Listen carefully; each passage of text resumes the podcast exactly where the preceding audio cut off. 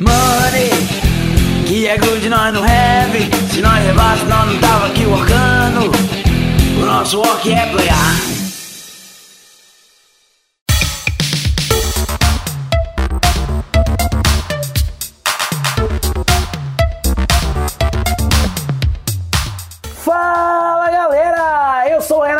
Simões, estou aqui mais uma vez em mais um Nosso Work é Playar, este podcast que fala sobre os backstage da indústria dos jogos de tabuleiro no Brasil e no mundo. E hoje eu tenho aqui um convidado mais que especial, talvez o mais especial deles, o cara que é a nova estrela, a estrela ascendente do hobby e da indústria dos jogos de tabuleiro no Brasil, Jordi Adam. Bem-vindo, Jordi! Fala, Renato. Fico lisonjeado com essa apresentação aí, que não sei se é muito verdade não, né? Mas um prazer estar aqui e também dou um oi para todo mundo que tá ouvindo. Muito bom, é verdade sim. Pode ter certeza que agora o Jordi vai aparecer em um programa atrás do outro. Hoje é um garoto de programa, não é verdade, Jordi? É, eu, eu sempre fui, né? Porque antes era programador, então a piada continua até hoje. Tá certo, só mudou o programa, mas continua sendo um garoto de programa. Jordi, você já ouviu o nosso Work alguma vez na vida? Eu ouvi o primeiro, que foi com o Fel. E depois nunca mais, né? É, depois. O senhor é um patife, Jordi. Mas eu vou só te apresentar a estrutura do podcast. Na estrutura, é, o primeiro bloco é de apresentação. Então eu vou pedir para você se apresentar. Eu faço duas perguntas pro convidado, que são as seguintes: quem é na indústria dos jogos e na fila do pão? E como começou no hobby dos jogos de tabuleiro? Vou começar com quem é Jordi Adam na indústria dos jogos e na fila do pão? Bom, na, na fila do pão eu sou mesmo que todo mundo, né? Na indústria dos jogos, sou designer de jogos já há uns 5 anos. É, antes eu trabalhava com, com jogos digitais. É, nesse último ano e meio eu virei designer e desenvolvedor ali na com Mini or Not. Eu sou também o, o, designer do Cartógrafos, que deve ser por isso que quem estiver ouvindo esse podcast aí tá, tá aqui, né? Essa é a razão do,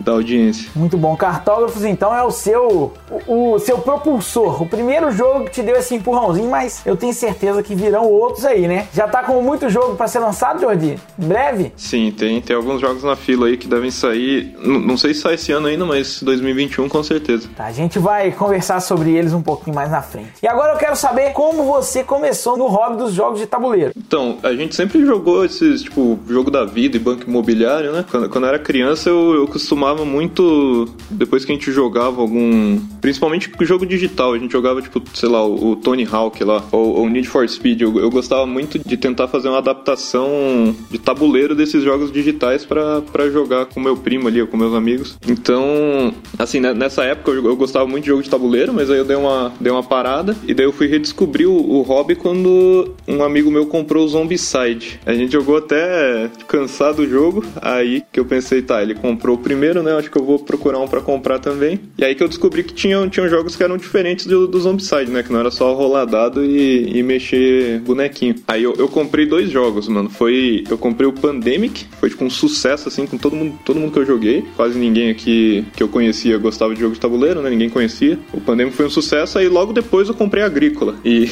e foi uma decisão muito ruim, porque eu, eu gostei do Agrícola pra caralho, mas todo mundo que tinha curtido o Pandemic, daí eu cheguei com o Agrícola assim embaixo do braço, fui começar a explicar as regras assim, não, não parava de. É, as regras infinitas. As partidas assim foram horríveis e daí parece que, que muitas dessas dos meus amigos que, que jogaram o, o Agrícola acabaram ficando meio traumatizados assim. Então, depois desse momento, toda vez que eu chegava com um jogo novo, daí eles perguntavam: "Não, não, não é tipo aquele que jogou na, da última vez, né? Que beleza, hein? Mas eu vou te contar uma coisa, não sei se você sabia, mas o seu início no hobby, então, na, nessa retomada, foi muito parecido com o do Guilherme Goulart, aí seu colega de Simon. Na época que ele começou, ele contou aqui no segundo episódio do podcast que ele começou com três jogos: Pandemic, Agrícola e Guerra do Anel. Então a única diferença foi Guerra do Anel e Zombicide, porque os outros dois foram os mesmos. Que da hora. Mas ele, obviamente, bem mais antigo no hobby, ele é um dos fundadores do termo jogos de tabuleiro aí no Brasil. O cara é, tava lá no início, antes de ter mato. Ele começou em 2008. Mas aí, Jordi, você já me instigou a uma outra pergunta. Você começou através do Zombicide e hoje você trabalha na empresa do Zombicide. Eu imagino que você trabalha em novos Zombicides, novos projetos relacionados ao Zombicide. Como que é isso? É, parece. É, é tipo o ciclo se fechando, né? Eu, eu trabalho em, em, coisa do Zombicide também, mas, mas é muito doido, porque antes de, de entrar aqui na Culmine, eu tava meio distante desses, desses Ameritrashes, né? Que a galera gosta de chamar. Mas aí agora, como assim, meio que por trabalho, né? Eu voltei a, a jogar alguns desses, mas eu não sei, eu, eu tô curtindo também, sabe? Eu acho que, que assim, o mais importante para mim agora quando eu tô jogando alguma coisa é, é, se tiver uma pessoa na mesa que tá empolgada com aquele jogo, a experiência já vai ser legal. Então, sempre que eu vou jogar algum jogo desse tipo, eu tento pegar alguém que gosta muito, sabe? Tipo, ah, vou jogar um, algum dos, dos zombicides da, da vida ali. Então, se eu, se eu, tento, se eu consigo puxar alguém que gosta muito de Zombicide pra mesa, eu já sei que a experiência vai ser divertida. Bacana. E hoje, como autor, provavelmente os olhos mudaram para cada um dos jogos. Como autor, desenvolvedor, você tem que olhar outras coisas, certo? Sim, sim, é. Você analisa muito mais, né?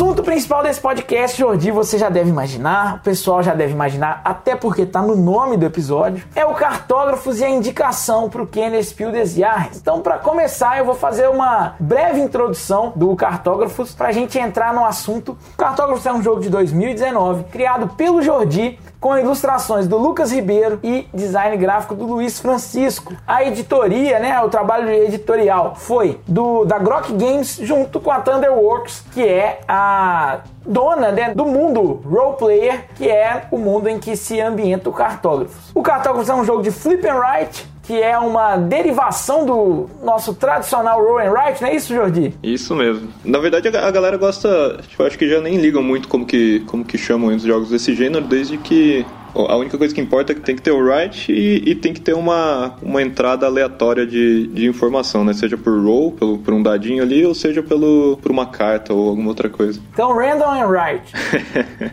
e ele é de 1 a 100 jogadores, é isso, Jordi? Isso mesmo. Qual foi a maior mesa que você já viu? Cara, que eu, que eu já vi pessoalmente, eu, eu acho que foi aquela do Ludopatas lá, que, naquele evento que... 17 pessoas, né, se não me engano. É, é, eu, eu, joguei uma vez com uma, uma sala de, de, um, de um curso de design lá na PUC. Ah, eu acho que tinha mais que 17, hein? Eu acho que que eu vi pessoalmente deve ter sido umas 25 por aí, mas, mas na internet ninguém chegou a jogar com 100 ainda, mas, mas chegaram perto lá, uns, uns 80. Teve na Gen Con, não teve um negócio desse no ano passado? Ou, não sei se na Gen Con, mas em alguma feira teve uma, um pessoal jogando cartógrafos em muitas pessoas. Não teve isso? É, é, é bem daí que eu lembro que foi onde eu vi mais pessoas jogando ao mesmo tempo. Umas 80, se não me engano foi perto do 100, hein? foi cerca de 90 e poucas. Mas é um jogo que dá para muita gente jogar e é muito bacana de jogar. Eu joguei nessa mesona e eu conheci o Cartógrafos nessa mesona que o Jordi falou, de 16, 17 pessoas lá no Ludopatas e eu gostei bastante do jogo. Mas agora, já feita a introdução, é, eu não vou explicar o jogo aqui, a gente vai, quem não conhece ainda, por favor, né? Primeiro jogo brasileiro indicado ao Kenner Spiel, você não deveria nem só ir conhecer, você deveria comprar. Não é isso, Jordi? Exatamente, Renato. Então compre cartógrafos. Vou dar uma adaptada no meu bordão e vou falar compre cartógrafos. Jordi, eu tenho algumas curiosidades que eu gostaria de saber sobre o cartógrafo. Eu queria primeiro saber quando você começou a criar o jogo. Então, na época eu estava trabalhando como programador de, de jogos numa, num estúdio de jogos empresariais e educacionais. E aí quando eu chegava em casa, se eu não estava jogando jogo de tabuleiro, eu estava tentando fazer um jogo de tabuleiro, que eu estava muito viciado no, no hobby. Aí eu, eu, passei por muito tempo assim fazendo alguns joguinhos e tentando um ou outro assim eu tentava mandar para uma editora, só que só que eu não conseguia resposta de nenhuma editora. Mas eu continuei, né? Eu nunca, nunca che tinha chegado tipo, a levar mais a sério isso, mas também não era muito brincadeira. Até que um dia um amigo meu ele me chamou para jogar um jogo, uma mecânica diferente lá. E, e, aí quando eu fui, quando eu cheguei lá era um, era um jogo de roll and write. E, e essa foi a... Você lembra qual jogo? Sim, era o, o Welcome to Dino World. Ah, tá. É o print and play, né, que ganhou como melhor print and play aí um tempo atrás, não é isso? É, ele, ele surgiu num, num, num evento lá que da galera que não vai na Gen Con, eles se juntam no, no BGG lá e fazem o Gen Kent. Que esse ano vai ser para todo mundo. e aí é tipo um concurso de jogos lá, quando você o, quem, quem vencer lá por voto popular ganha uma ilustração para aquele jogo que você mandou para esse concurso. Daí na, naquele ano foi o, esse Dino World. Eu, eu joguei assim, achei iradão o, como que o jogo funcionava e como que você. Que no, no Dino World você tá tipo rolando lá uns cinco dadinhos, tem sua folhinha e é isso. Eu fiquei impressionado assim com a compactibilidade do, do jogo, além dele ser divertido também, né? Aí já, na, já naquele dia, assim, eu cheguei em casa e comecei a procurar por, por and Write no, na internet para ver se eu conseguia comprar algum outro. E aí eu fui perceber que aqui no Brasil ainda não tinha saído nenhum jogo desse gênero. Aí eu liguei os pontos ali e pensei, bom, se eu, se eu começar a tentar fazer jogos de and Write para apresentar para as editoras, talvez seja um, tipo, aumente a minha chance de, de conseguir uma resposta. Aí eu comecei a fazer ali and Ride, comecei a jogar um monte, é, importei alguns aqui também para conseguir jogar. E também acabei encontrando alguns que dava para jogar pela internet, né? Porque no, no Roll Ride tem muito disso, que você... Muitos deles dá para você jogar seguindo um youtuber ali que tá com as cartas, né, os componentes, você só fica com a sua folhinha. Beleza, aí quando, quando eu assinei o, o meu primeiro run write com a, com a Mandala, que foi o Rolling Range, a minha vontade, assim, a minha motivação cresceu ainda mais, como eu continuei fazendo jogos, e, e, tinha um negócio que eu queria muito, que no Rolling Range tinha, você podia desenhar os bichinhos. Tinha, tinha duas opções, né, você podia, se você, sei lá, fosse, não, não acreditasse nos seus dotes artísticos, você podia fazer umas, umas formas lá, então a, a galinha é um triângulo, o, o porco é um, um círculo, círculo. Mas se você quisesse, você também podia desenhar o bichinho lá e liberar sua, sua criatividade. E eu, esse foi um dos pontos que eu mais gostei do Running Range. Então, nesses jogos que vieram depois deles, eles eram muito focados em você desenhar na folhinha, ao invés de você escrever um número ou alguma coisa. E um desses jogos era sobre uma. Era, era tipo. Não sei se você jogou Diablo já. Claro, o inventário do Diablo. Como não? Então, um desses jogos era sobre tipo, a manutenção do inventário de um herói. Você, você não era o herói, você era só o escudeiro, mas você tava correndo atrás dele ali, coletando os itens que ele ia deixando para trás, e daí tava guardando isso na mochila dele. Desenhava o L do Tetris e daí desenhava uma espadinha dentro, justamente para tentar pro jogo ser um pouco mais um pouco mais do que só desenhar um, umas pecinhas de Tetris. E Beleza, passei um tempo com esse, com esse jogo aí, mas eu tava percebendo que era muito complicado. Algumas, alguns dos desenhos eram muito difíceis de fazer. Aí eu peguei uma, peguei uma folha lá e comecei a rabiscar, assim, tentando fazer coisas mais simples de, de se desenhar, né? Então, a fazer uma árvore é tranquilo, né? Você faz um risquinho para cima, uma bolinha em cima. Fazer uma casinha também, todo mundo sabe. E aí, aos poucos, eu fui encontrando essas formas e daí eu fui tentar substituir esse, a, a temática desse jogo de, de manutenção de inventário para poder a, se aproveitar dessas formas mais simples simples. E foi aí que, o, que o, esse jogo de manutenção aí virou o Doodle Realms, que era o, o, o cartógrafo inicial, que era escolhe uma forma, escolhe um terreno, desenha a, a, forma com o, com o terreno dentro. Foi mais ou menos assim que começou. E isso foi quando? Cara, isso foi em 2018, acho que pelo começo de 2018. Então, dois, começo de 2018, é, o Jordi começou a fazer o cartógrafo e no meio de 2020 ele tá aí indicado ao Kenner Spiel des. Então foi muito rápido, uma ascensão assim muito, muito veloz. E Jordi já respondeu as duas primeiras perguntas. Você respondeu quando começou e qual foi a inspiração. A inspiração então foi o Diablo, o inventário, a gestão, a manutenção do inventário e depois você foi dando uma enxugada naquilo ali. Além, óbvio, da necessidade de ter uma mecânica que já fizesse as editoras se interessarem mais, não é isso? Isso, aham. Uhum. E você também começou a responder, mas na ida ao Covil, você falou que o cartógrafo durou seis meses entre a criação e desenvolvimento após assinado. Quanto tempo demorou para ele ser publicado depois disso? É, então, foi, foi muito rápido, porque na verdade, esses dois primeiros jogos meus aí, o Rolling Range e o Cartógrafos, eles foram publicados bem antes do que eu estava esperando.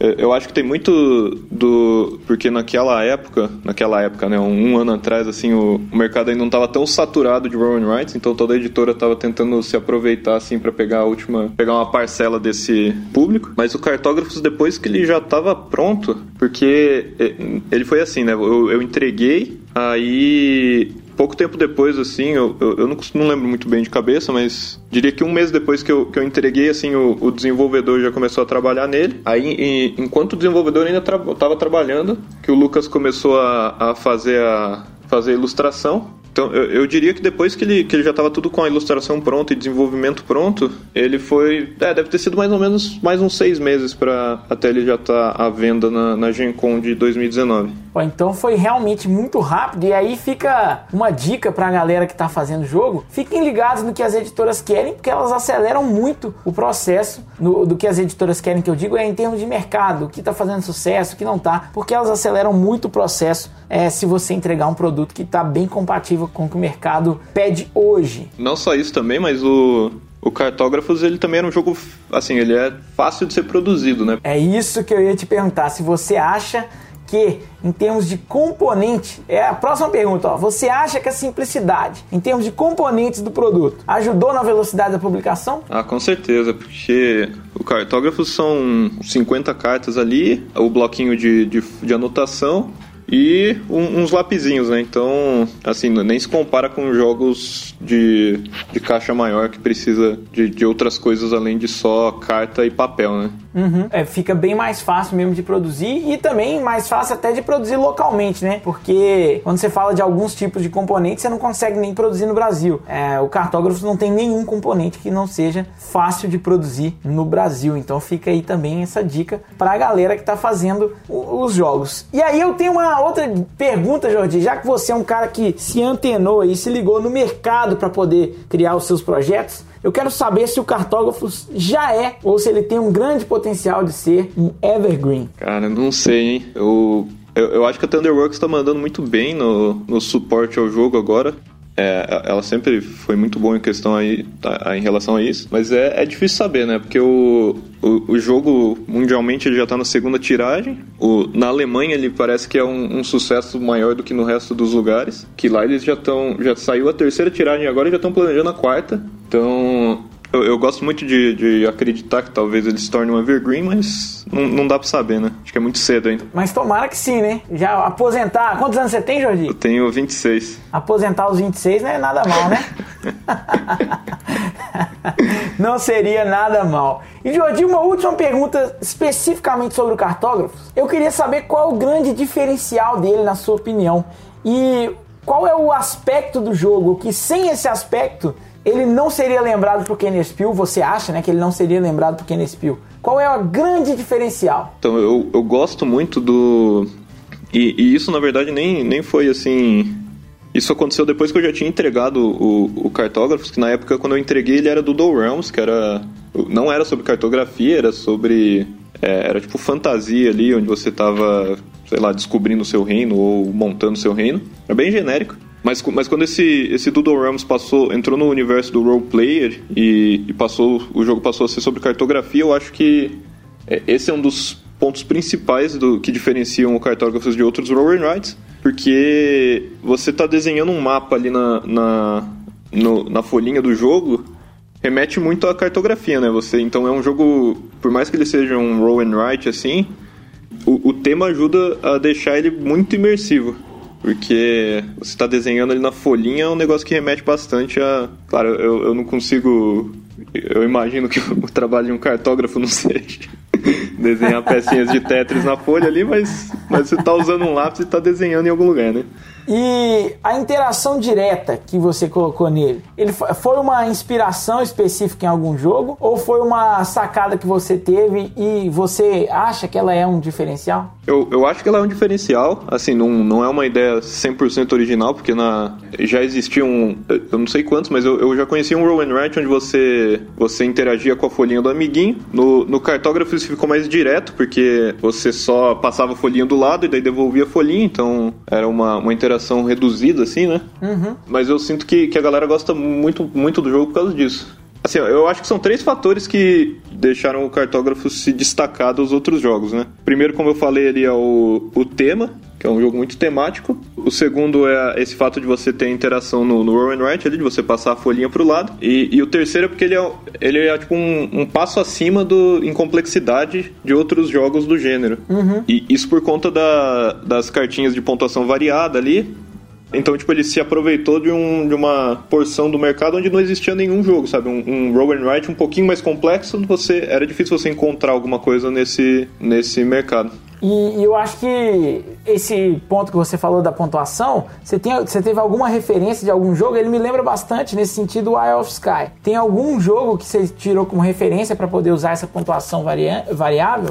Ah, foi, foi o Wild Sky. É, foi ele é um, mesmo, então. Uh -huh, é um dos meus jogos favoritos. E, e, tem uma coisa muito legal que, que eu, eu fico muito feliz do cartógrafo estar sendo um sucesso na, na Alemanha, principalmente porque eu sempre gostei muito de, da, da, escola alemã de design, né? Tem, muito elegante, né? É, e tem, tem muitos designers alemães, assim, que são grandes inspirações para mim. E, e o jogo tá fazendo um sucesso lá, não sei, eu sinto como se eu tivesse, tipo, devolvendo um favor para ele, sabe? Muito bom, bacana demais. Aí vai mais um elemento que, para mim, na minha opinião, é bem diferencial do Cartógrafos.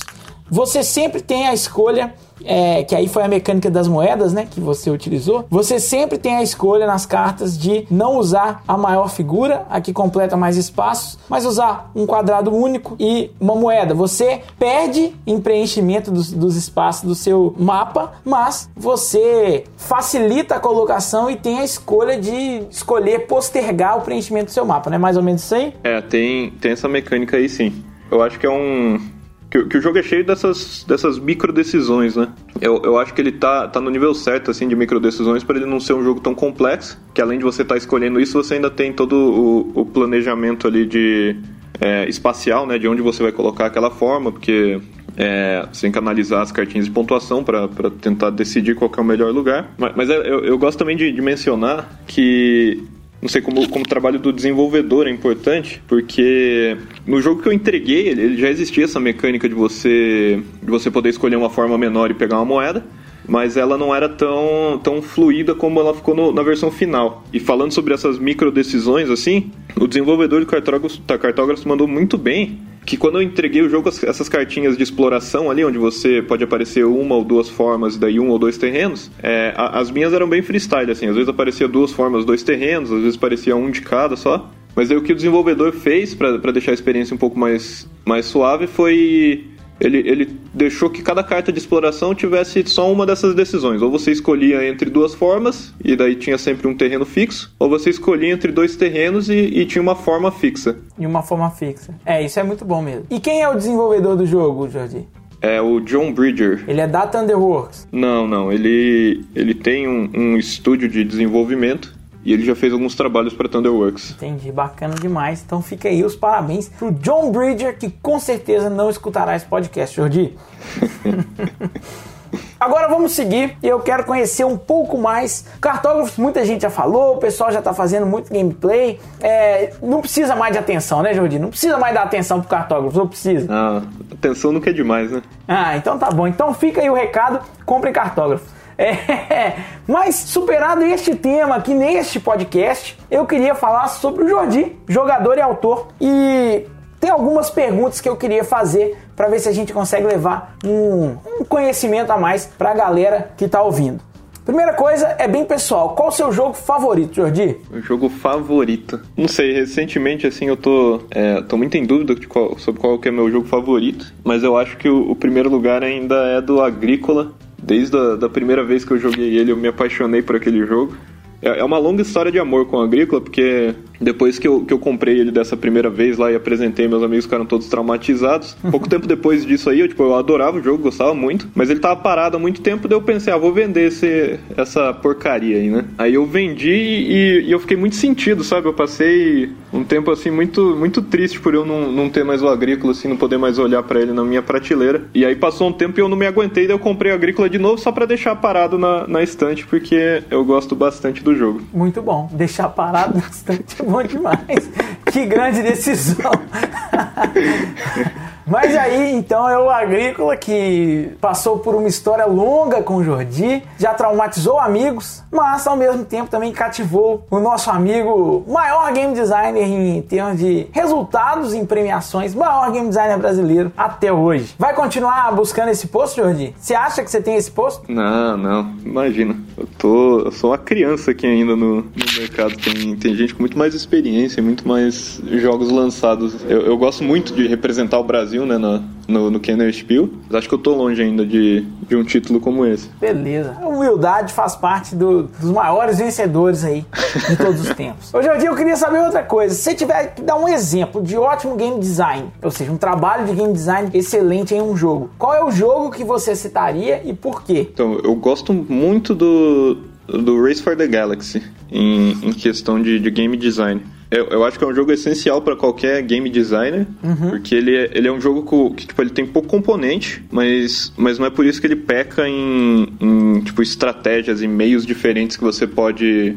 conseguir pontos de vitória. Estratégia, profundidade, rejogabilidade, é, é muito completo, né? É, então, ele, ele, ele, é um jogo difícil de você pegar numa primeira vez, assim, porque a, iconografia dele é complexa, mas depois que você começa a sacar assim como tudo funciona, você entende como que, que aquela iconografia facilita a sua experiência. Que o Race for the Galaxy é um jogo que você, assim, se você jogar com uma pessoa que, que já jogou algumas partidas também, você consegue trazer toda essa experiência de um jogo que parece mais complexo, só que num, num espaço de tempo muito curto. Você consegue jogar uma partida em dois jogadores ali em 15 minutos. Muito bem, é isso mesmo. 15 minutos, dois jogadores, bem tranquila. É, é, é aí é por isso que eu acho que esse é um jogo essencial para todo game designer conhecer eu, eu não digo que para todo mundo conhecer, porque eu, eu também já tentei apresentar esse jogo para pessoas que não, não eram tão do hobby assim. E não funcionou muito bem. É, a, a iconografia deixa muito difícil, assim, porque é, é, eu acho que quando a pessoa não, não joga jogo de tabuleiro,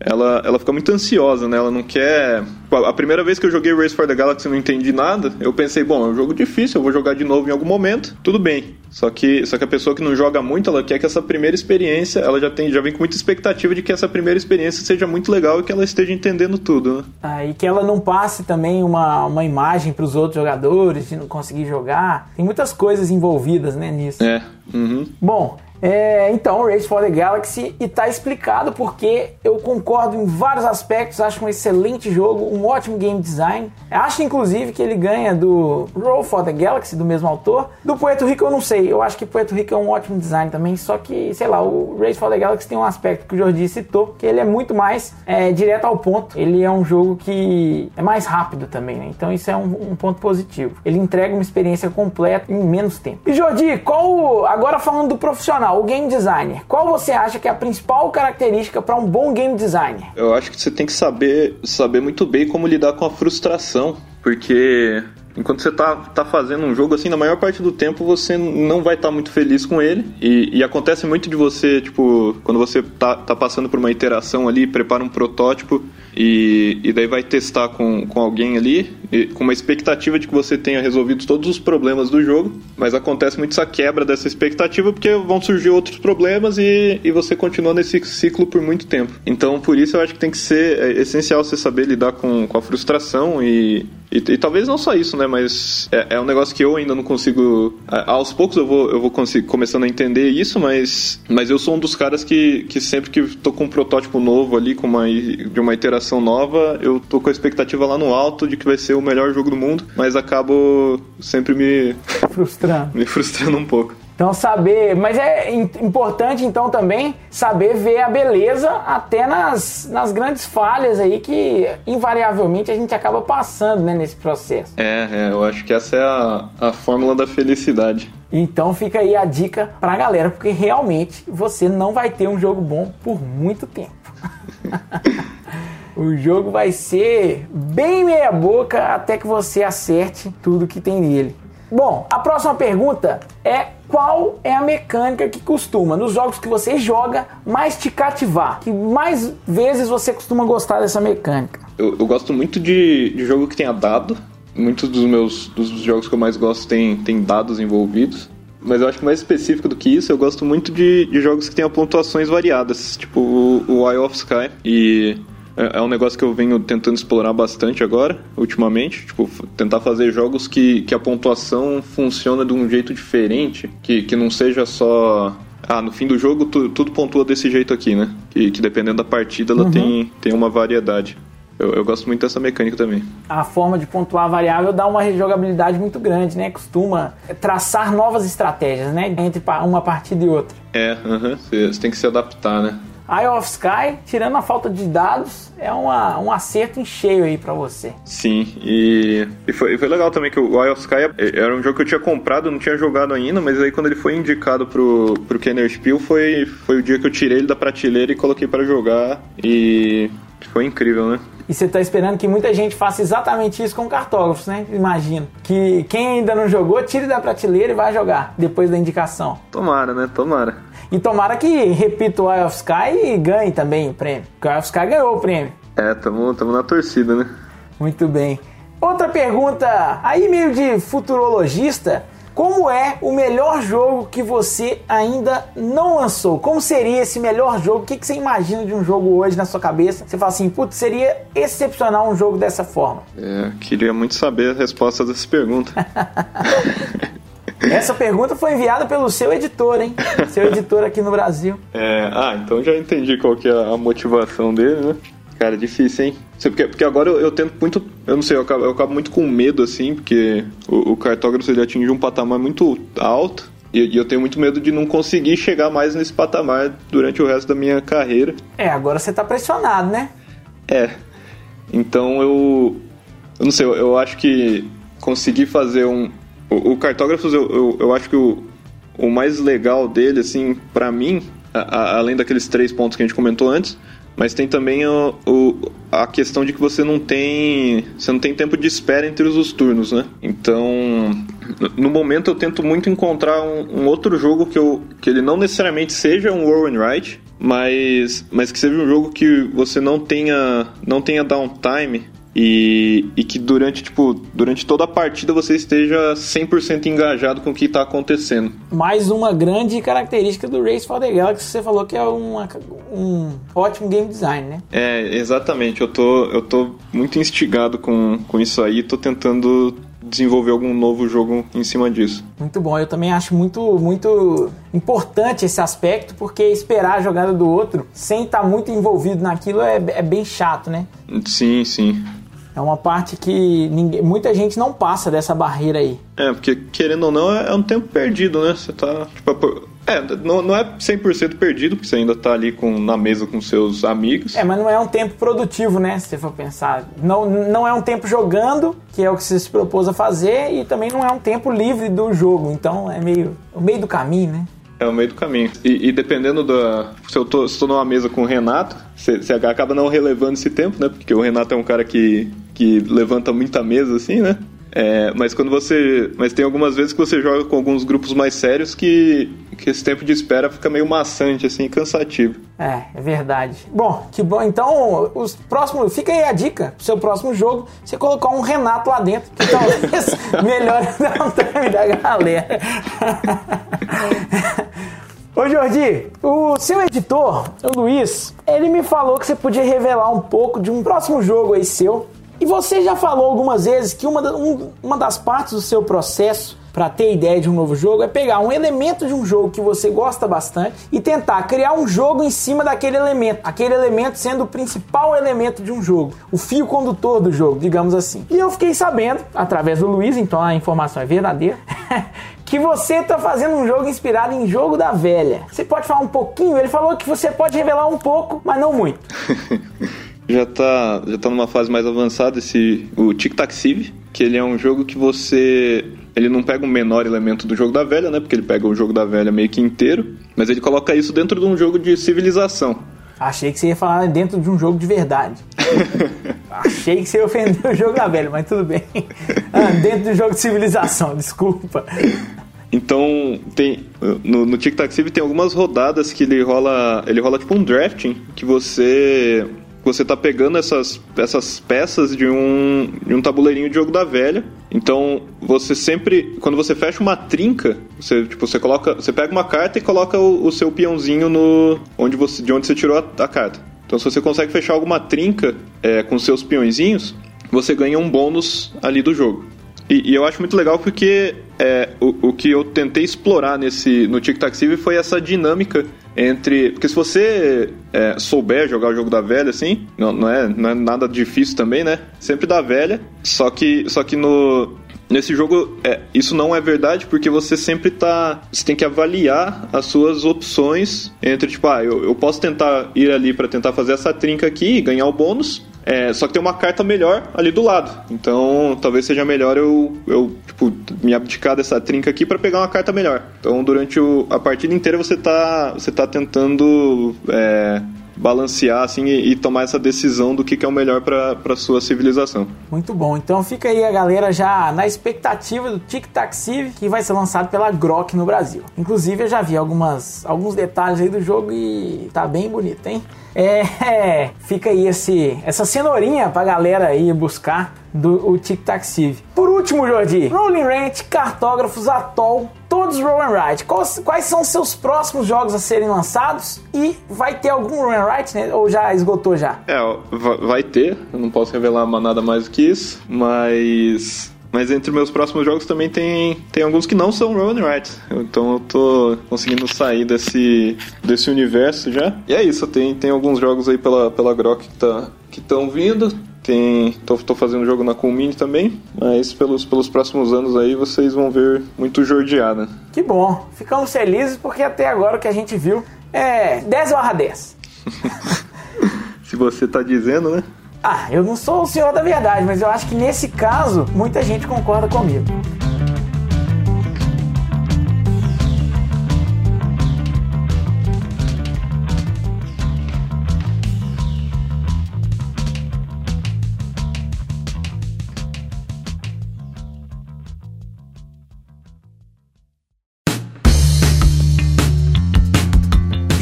Chegamos aqui ao final e eu queria que você deixasse uma recomendação de conteúdo pra galera, pra galera consumir aí, essa galera que quer ser game designer, quer ser game developer, e também deixasse suas a sua despedida para eles. Beleza, então, eu, eu acho como dica que eu que eu gosto de dar muito pra galera, que a, além de você ter que, assim, a, a experiência de você tá fazendo um jogo pode ser muito frustrante em alguns momentos, mas o, quando você consegue ver o resultado final, assim, do. Quando, quando você sente que o seu jogo já tá bom o suficiente para o que você está tentando alcançar. É uma sensação que você não encontra em muitos outros lugares, então, por mais que seja uma experiência frustrante, eu acho que vale muito a pena no final. Então, para todo mundo que está fazendo um jogo aí, que está é, agora nesse, nesse período de, de quarentena que a gente tá, tá meio difícil de você conseguir testar, testar jogos, né? Mas só siga, siga firme em frente que, que o resultado é muito maneiro.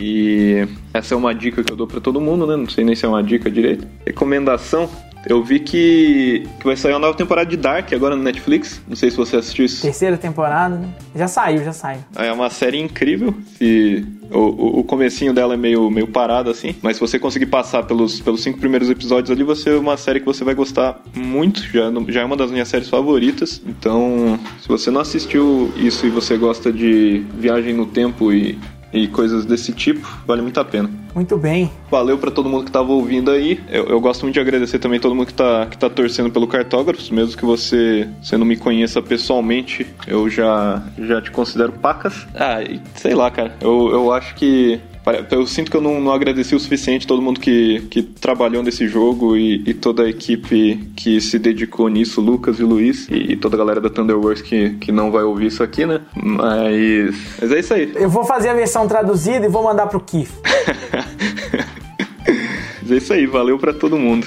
E valeu você para você também, Renato, pela, pela oportunidade de estar aqui nesse podcast incrível. Valeu você por trazer mais espectadores aí pro podcast, porque eu tô virando youtuber e criador de conteúdo, Jordi. Meu próximo alvo é comprar um helicóptero.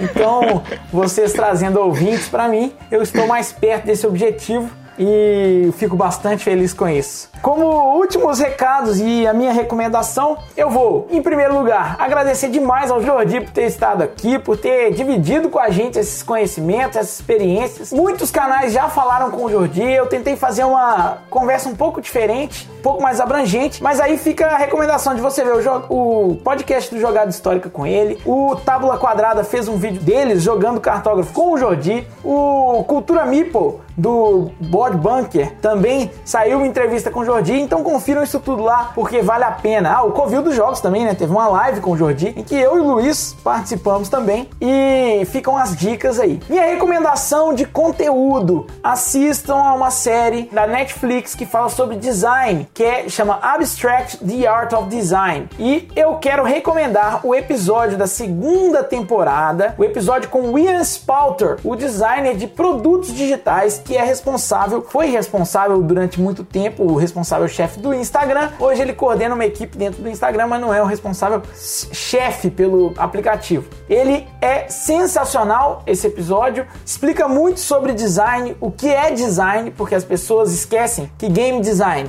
é mais do que game, é design. Então, fica essa recomendação para a galera assistir. Valeu demais. Eu queria aproveitar e fazer um jabá aí do de quem está sempre apoiando o podcast, que é a Grok Games. A Grok Games é uma editora não especializada em jogos nacionais, mas é a que mais apoia jogos nacionais. Eles já têm 17 jogos nacionais lançados, fora outros que já estão assinados e em vias de serem lançados, incluindo aí o ótimo jogo do Jordi, Rolling Ranch, que eu vou ser desumilde aqui, Jordi. Eu acelerei bastante o seu processo de assinar o Rolling Ranch quando eu e o Luiz jogamos o Rolling Ranch e eu perguntei para ele: "Você vai assinar?" Aí ele falou assim: "Não sei". Eu falei assim: "Então assina logo, porque se você não assinar, eu assino". Fica aí a recomendação: Rolling Ranch e o Shakespeare estão saindo em breve pela Grok Games. Valeu, Grok Games, valeu, Jordi, valeu, pessoal que está ouvindo. Lembrando que este é um podcast da Geeks Orcs, uma editora nacional especializada em jogos nacionais. E no momento em que você está ouvindo esse podcast, são os últimos três dias de pré-venda do Piratas. Hashtag comprem piratas, www.geeksenorcs.com.br barra piratas. Se você não conseguir digitar Geeks Orcs, jogosquedivertem.com.br tem lá no menu Piratas Terceira Edição, é só entrar e garantir o seu, beleza? Com sleeves e tudo mais. Um forte abraço a todos, valeu demais, ficamos por aqui, muito obrigado Jordi, um abraço. Valeu.